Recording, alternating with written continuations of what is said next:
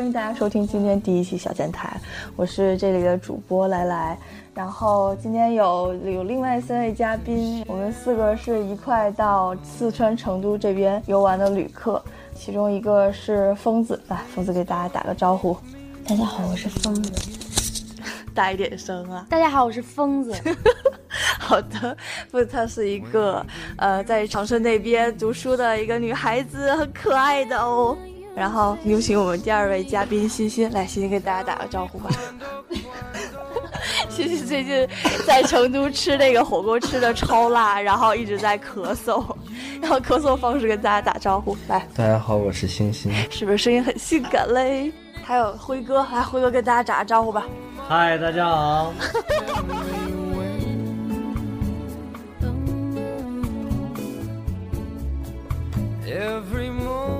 我们今天这边有一个非常有趣的事情和大家分享。现在是凌晨一点四十，在两个小时之前，我们这间酒店里发生了一个小故事，就是欣欣同学把一个止咳糖浆洒到了这个床单上，然后呢，这个床单这个颜色是棕色的，超级深啊，然后洗了半天洗不下去。我们这里的有一个嘉宾辉哥，原来做过呃和这个酒店管理有关的工作，所以他知道好像这个辉哥给大家讲一下，这个在酒店里，如果要是他这个床单脏了，要怎么赔？然后一般都是什么个情况？就这酒店里的床单啊，他如果说污染了以后，污染污染了以后呢，他有可能是在查房的阿姨被看到了以后会报到前台，前台会让你进行赔偿，就是算污染。我明白。然后那他一般这个床单，如果要是单人床的话，要赔多少钱？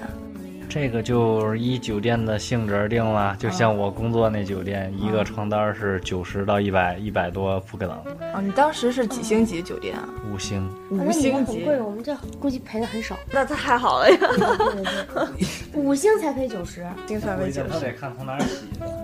呃，所以刚刚欣欣想了一个办法，就是利用微信附近的人。我们从来没有想过还有可以用这种方法来解决这个问题的。他开始跟我们说，我都惊呆了。通过附近的人来搜一下，看附近有哪个哥哥可以跟他聊一下。聊完之后呢，就可以交易一下，这 具体是怎么交易？欣欣给大家说一下，到底是怎么搞的？嗯，其实也没有什么，就是借点洗衣液而已啊，很简单。其实他最开始的时候不不是借洗衣液的，而是说跟附近这个酒店里某一某一个客房的顾客可以换一下床单来逃避明天早晨我们的查房。但是到最后发现还是，可能这个时间太晚了，没有好好的勾搭上一个哥哥，所以就找了一个对面楼房，是对面楼房吗？嗯，就是居民区里的，居民区里的一个什么？就是居民区里的人啊，他们家里一般家里才会有洗衣液呀、哦，那个人多大岁数？不知道，不知道，那你怎么跟他交易的吗？就是谈两句，然后要洗衣液。那是当面面对面交易吗？那当然了，不然还能有第三者吗？这么晚了，好吧，然后这个小故事就到这儿了。Oh, my darling,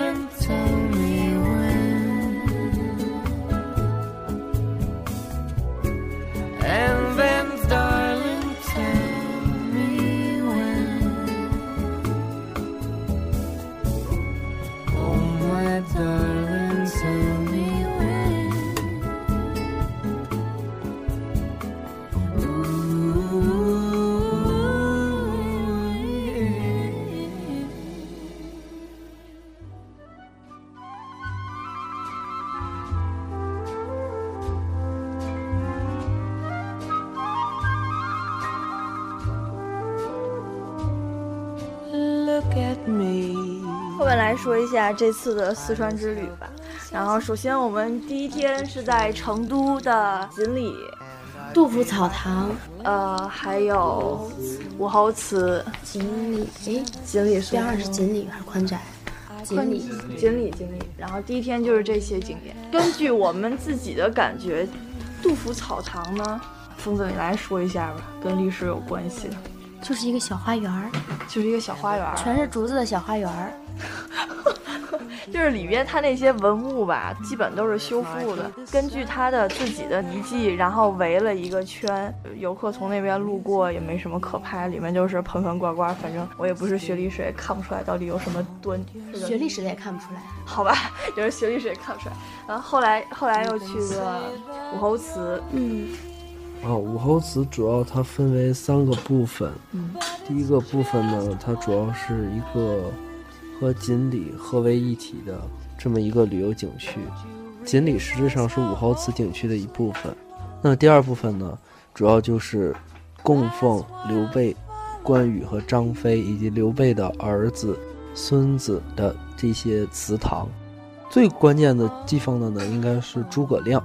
这是它的第二部分。第三部分呢，它里边有一个，呃，刘备的坟墓是葬在了那里面，规模也不是很大，比较小。那么整体的武侯祠呢，就是一个寺庙外加一个陵寝的这么一个旅游景区那。你觉得这武侯祠最有魅力的地方在哪？最吸引人的地方是哪一方？嗯嗯，对，我觉得整体的武侯祠其实意思不是很大，啊，还是它的锦鲤比较有意思。这个锦鲤，我们大家都觉得是一个非常好的小吃街。据欣欣他自己的感觉是，这个锦鲤是他所去过中国各地游玩的里面，还是小吃街里最棒的一个，因为它好像特别自然，你觉得呢？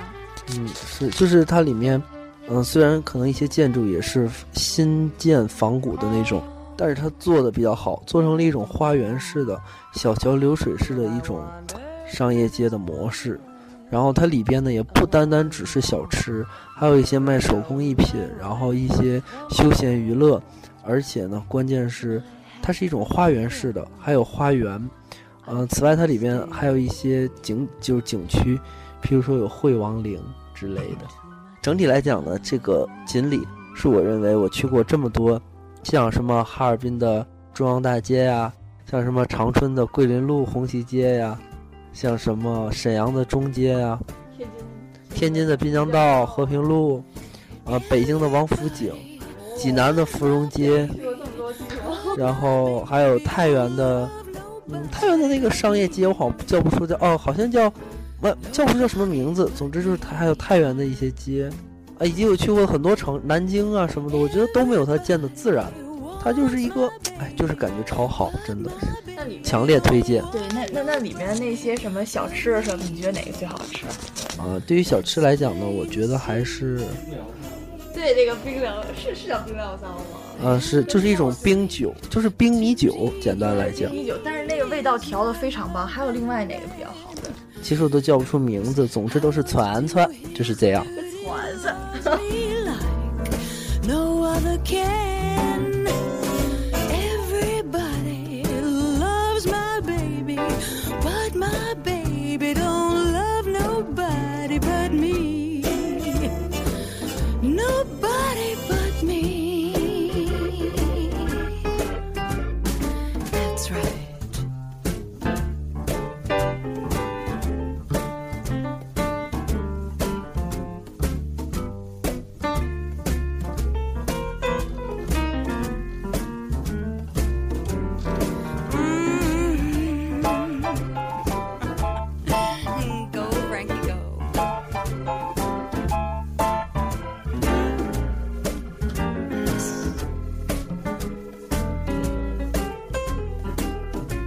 等到去完锦里了之后，我们转天就开始了九寨沟之旅。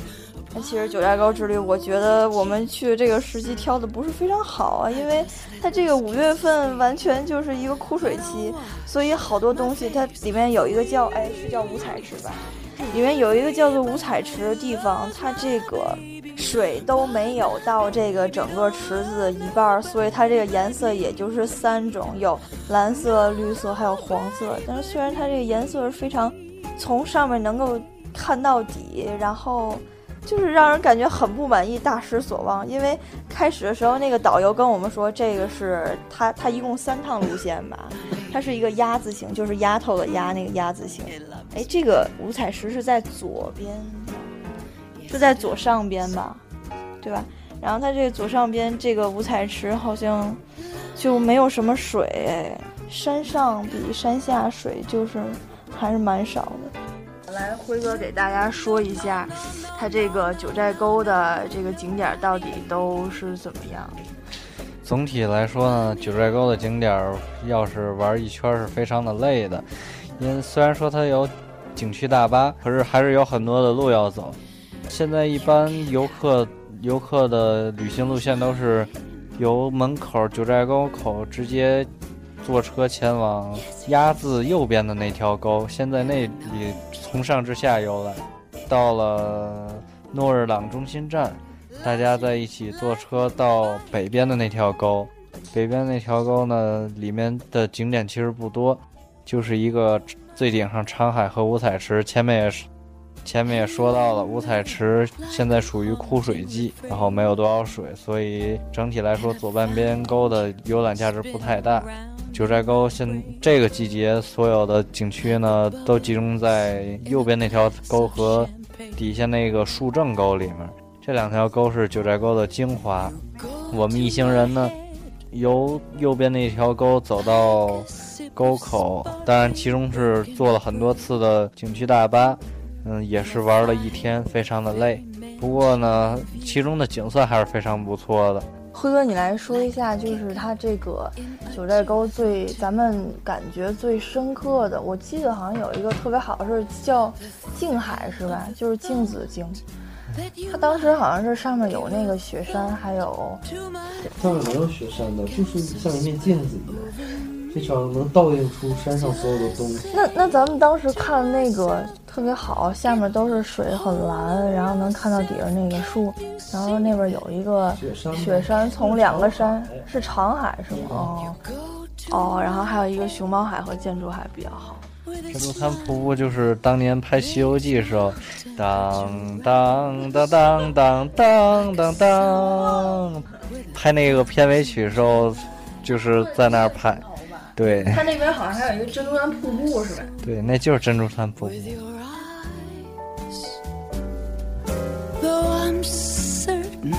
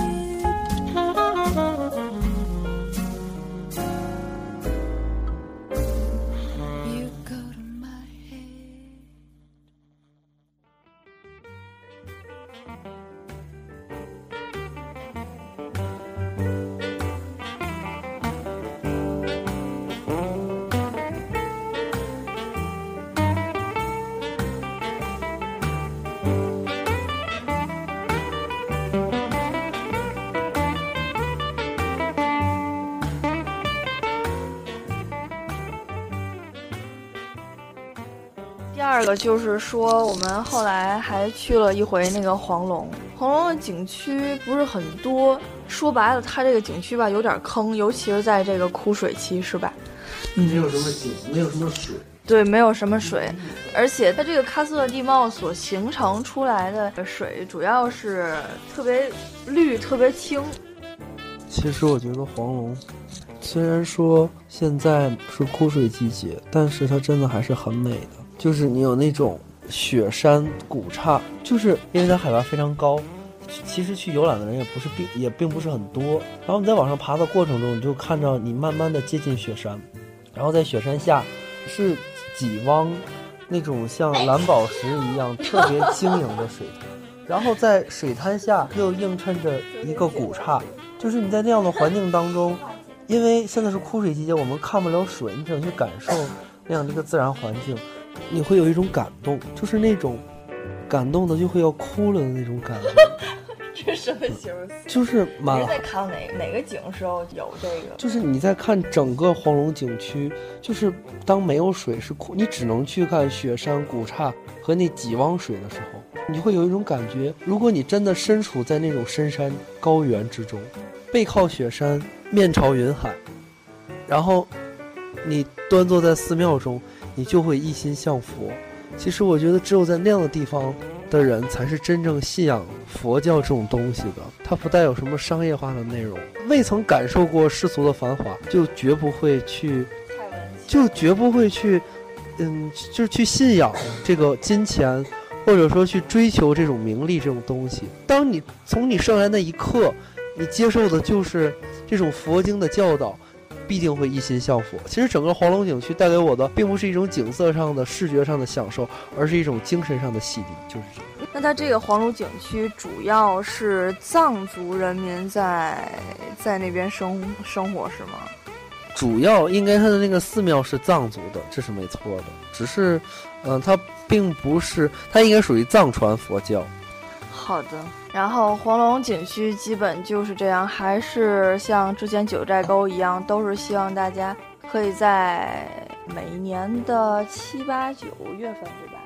这个时候去，就是夏秋季节去最好了。嗯，因为那时候水比较多，所以在夏秋季节的时候，它的水可以反射出来更多的光芒，而且有也不会有那么多的海子，他们这边称它为海子，都是枯的。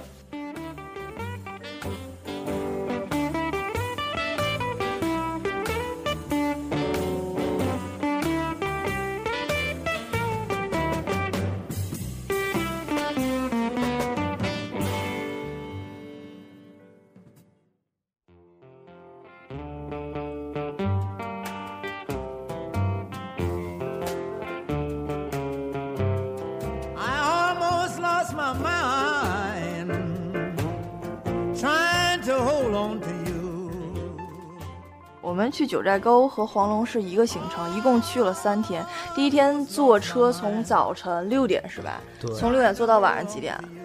坐到他是下午两点吧，到了黄龙，然后去参观了一下，转天玩了一天的九寨沟。第三天就开始、呃看了一些其他的一些什么景象，比如说那个岷江的源头是吧？哦，岷江源是最后一天。岷江源最后一天看，呃，晚上到达了成都市里，这是三天的行程。等到第五天的时候，我们在成都里又玩了一天。啊，是这样的，我们这一天是白天去的，看了一下大熊猫基地，然后后来吃了顿火锅，吃完火锅之后晚上到宽窄巷子转了一转，然后又吃了那个晚饭，然后来介绍一下这大熊猫基地。这大熊猫基地，首先吧，它离市区极其的远，我们坐了好久好久的车，先坐地铁，又坐公交车，完事儿又坐三蹦子，这个蹦子蹦了多少分钟？二二十块钱对，蹦了二十块钱，二十块钱得有十五分钟。然后辉辉哥还把还还把辉哥的伞崩掉了，就崩在了三蹦子上，就是留永远的留在了那里。然后当时排队哦，他这个人啊，好，对真是人人海了，正好五一，然后排排排排半个小时的队，就进去了。进去以后呢，有有车十块钱一位，我没坐，因为太贵。我们就往里走，走啊走啊走，就看大熊猫啊。但是，哎呦我去，这个大熊猫是吧？就就看大熊猫，然后就是 你光看到大熊猫是吧？啊，对，里边只有大熊猫，对，还有除了大熊猫就是那小熊猫，那小熊猫长得就跟特别像那小浣熊似的。对，然后是一个就是一个没有其他动物的动物园，只有大熊猫的动物园。大熊猫只会干两件事情：吃竹子和睡觉。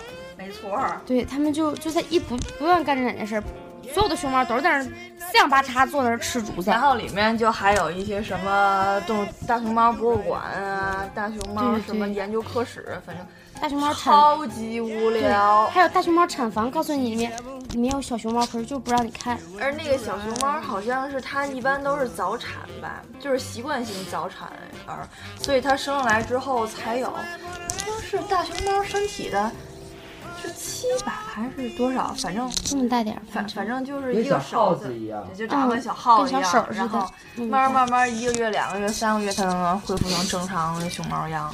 对，这还是从那个他那个科教片儿，我去看那个小剧场看的。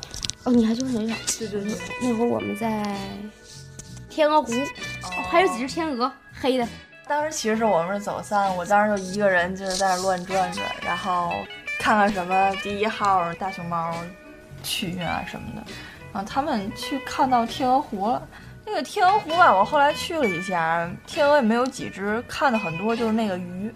鱼啊，只要人一从湖边过，就完全一帮一帮鱼就围过来。后来那小嘴儿就张着，哦哦哦哦，对对对，嗯对杜甫草堂的鱼也是这样。对对对对对，就这个鱼就根本都是成鱼精了。对，嗯。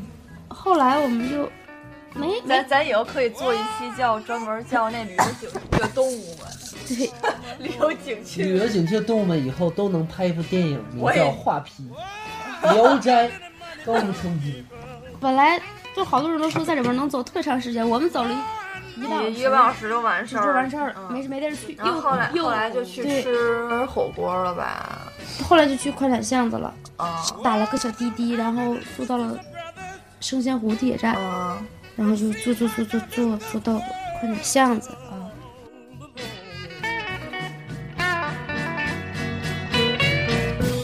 When I had a good job, I would help most any friend of mine.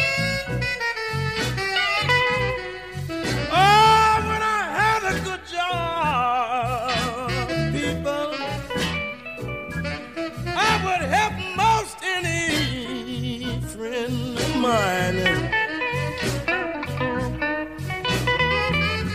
Oh, but now I'm broke and need a favor. And they ain't got. mm, 它这个宽窄巷里夜景挺漂亮的，而且，嗯，都是那种做旧的，就是修复成原来样子的那些小楼。然后是什么什么式的建筑？就是南方建筑。就是尖尖顶的那种。但是其实我觉得宽窄巷子不如锦里好，有一种宽窄巷里面都是一些会所，什么高档消费区。锦里吧，它比较平易近人，你能消费得起。这个宽窄巷子，我感觉就是那个进体位八百八十八那种。当时在宽窄巷子里就随便找了一家叫什么，反正就巨贵，我天！然后那一顿饭下来啊，点了什么？点了一个糯米鸭，那糯米鸭还挺好吃。嗯，然后水煮鱼，水煮鱼八十多，呃，还有 白灼青笋，对白灼青笋，好那那一破白灼青笋是六十八，竟然是。还有啥？豆腐俩豆腐还是哦豆腐，点错了，点重了两个豆腐，那豆腐也超贵，加一块儿得六七十。结账时候，我们 我们学生党都完全惊呆了，竟然有三百七八的三百七八的样子，好，这是这是吃嗯吃的最贵的一顿饭，完全无语掉了。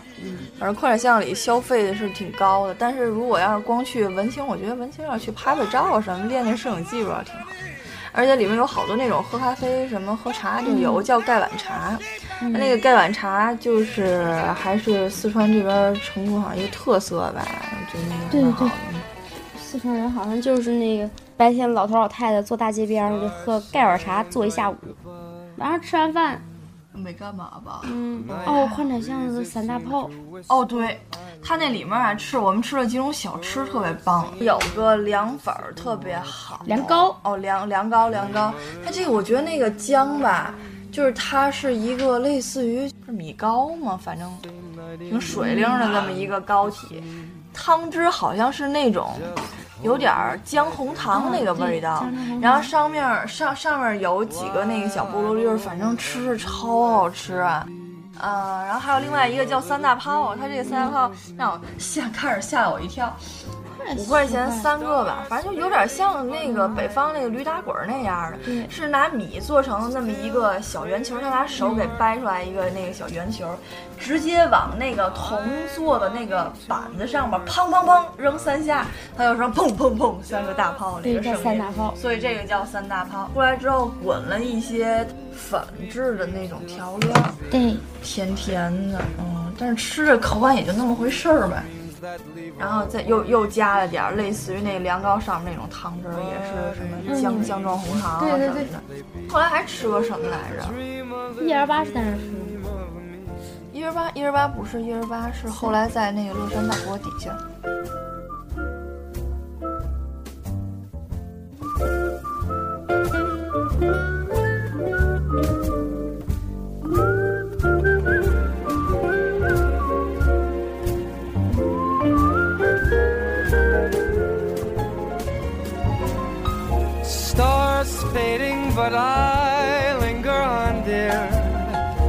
Still craving your kiss. I'm longing to linger till dawn, dear. Just saying this. Sweet dreams till sunbeams find you. A sweet dreams that leave all worries behind you.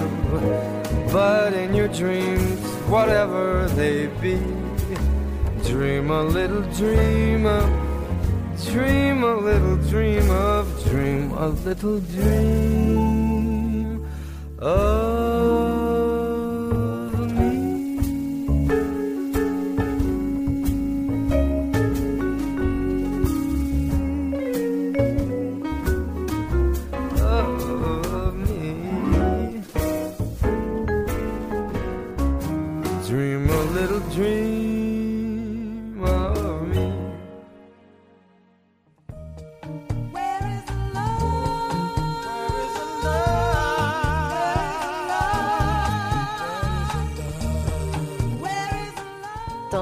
去峨眉山的时候，这次跟的团实在真是 low 爆了。我们这次九寨沟和峨眉山两个团完全就是天壤之别。之前去九寨沟那个团儿吧，不仅时间非常充裕，每个景点都给我们自由活动时间非常充足，而且它的唯一一个收费项目是藏族那边有一个表演节目，叫做藏迷，是一个特别有魅力的东西，讲了有比如说牦牛舞啊、甩袖舞啊，还有那个叫什么叫打嘎。反正就是一帮人在那儿，好像在建造屋子，一帮嗯一帮女的，就是类似他们那边的舞舞。反正当时交是一百五十块钱，觉得还是蛮值的。等到这两天去峨眉山，我觉得完全就是，这是神坑啊！第一天去了一下乐山大佛，这乐山大佛啊，顶子上人挺多，但是感觉还是蛮好的，因为它这个整个佛像确实给人一种那些非常庄严肃穆的感觉，而且也感觉确实是普度众生，因为它这个佛像建造地点是在哪三个江？岷江。青衣江，还有大渡河三江，三江汇流的这个地方，当时古代的时候呢，经常会有船只从这边经过，因为这一边水流河流很急，所以好多船一到这块儿，他们就翻船了。嗯，自从唐朝修建了之后，翻船人就很少，我觉得可能是一个心理因素在起作用。就如果是不信佛的话啊，从很远的地方就看到乐山这个佛，就会觉得心里非常的安定，然后就好像心中有一棵呃小树可以把你给救上来，所以到那个时候就运用自己的机智和智慧，能成功的顺利的从这个三江汇流的地方顺利的划过去。下午两点的时候，我们就开始返程了。返程之后有一个熊猫基地，还有一个是什么来着？晚上有个春季变脸，还有还有个什么卧龙那个卧佛，东方哦哦它这个乐山大佛吧，它翻过乐山大佛，前山是乐山大佛，后山是一个卧佛。它这个卧佛还是要另加票，所以当时我们这个资金非常的不够，然后一看就没有看。之后的有一个熊猫基地和川剧变脸，觉得没什么意思，也都没有去。所以从那儿之后，一直就是在自娱自乐中度过的。第二天去的是峨眉山，感觉这个峨眉山根本就是一个就是虚假收费的景点儿。对，走到哪儿都是烧香的，会有导游跟你说一大堆铺垫的话，就会说来到这儿啊，怎么怎么样啊，呃，烧香能怎么怎么样啊，这块儿的菩菩萨多么多么好啊，这儿的师傅多么多么的厉害呀，嗯，就是就我觉得他不是说这个，你说他说这个峨眉山确实也是朝佛圣地四大朝佛圣地之一，对吧？我觉得他主要特别坑的一点就是无时不刻就是让你在花钱，嗯打开始上山就是坐车，一点儿也没有登山的乐趣，是吧？对，上了山之后，一百多号人坐一个缆车上山，这就是六十五。到了金顶之上，今儿还特别冷，路上有那个租军大衣的，是他们是多少钱？二十五是吧？嗯，对，啊，然后到金顶上冻的冻成狗，根本就是，呃，那金顶上拍那个阳这阳光赶的也不是很好，然后拍没拍着。等从那上面下来也是走了一段，然后就开始坐缆车，坐缆车下来是五十五，是吧？嗯对，这来回也没什么那个好玩的，因为一百多号人挤在一个破车厢里，这个真是真是没什么的看。山上今儿都下雪了，五月飘雪，不过雪景有的还挺好看的，拍了两张。然后下山之后去的是青云阁，还有那个猴山，还有一线天这三个景点儿吧。嗯，首先他又让我们坐了一个缆车，这缆车特别的，从来没有坐过这么无聊的缆车。从来没有坐过这么低的缆车，从缆车掉下去也就是三米，也就是三米左右的高度。这个缆车跟之前华山的那个缆车形成了极具鲜明的对比。上了这个山之后，就开始往那一线天和猴山走。呃，这个导游半道还带了我去了，带带了我们去了他们家去消费，就是为目的就是为了宣传他们家那茶叶。什么高山流水还是什么玩意儿的茶，嗯呃呃还有什么卖的一儿八也不是特别纯正，哎，反正就是一个消费景点儿了。然后都拖到三点半的时候，五点那个猴儿就要下班了，猴儿有规定的下班时间，三点呃不是四点才带我们从他那个地方走。我们一看几个人就飞快的赶紧跑到猴山跟猴子拍了几张合影，然后就下来了。我估计后面那些就是老头儿老太太们根本都没有看到。对，嗯。I fall in love too terribly hard. 七天的行程主要在四川就是这样，晚上就回成都了，明天早上就要坐飞机，各自奔向自己不同的学校。觉得这一次旅行还是非常愉快的。呃，总的来说，我觉得，嗯，先不计它这个峨眉山有多坑啊，这个九寨沟蛮好的。然后成都是给我一种，呃，节奏不是很快的那种生活，而且夜晚的夜景非常美。太美。嗯，对对对，把欣欣同学已经给美美呆了。对，我觉得它比就是特别繁华，一些霓虹灯啊什么的，就是特别繁华。是那灯都是那种五颜六色的灯，还是不是那种很 low 的灯，还是那种很文艺的灯，确实是挺好看的。而且你看，北方一到十点左右，它因为可能北方特别冷吧，十点左右就基本没有什么夜生活了。这个四川就今天十点多坐车打车到这个机场这边，车还是特别多，然后还是蛮好看的，对吧？嗯，整个这个城市就很繁华。还有一个不得不说的就是，它这个四川成都这边的火锅实在是太棒了，跟天津那边不是特别一样的。是它天津那边吃火锅的时候是拿那个麻酱料，对吧？加点香菜和葱啊什么的，还有蒜。这边是拿那个香油。第一次吃火锅的时候有点不太适应，觉得这个香油有点糊嘴。但是接下来就会觉得很香。对，然后今天晚上最后一次又选择了吃火锅，就是在宾馆的楼下有一家非常小但是很精致，而且人人人气很旺的一个店，在那边吃。你觉得哪个食物咱那边没有啊？配菜。我觉得所有食物都有，只是这个火锅底料实在是太赞了。好吧，所以咱应该在网上团点那种四川的那种火锅料回家吃。好的，今天的节目就到这里。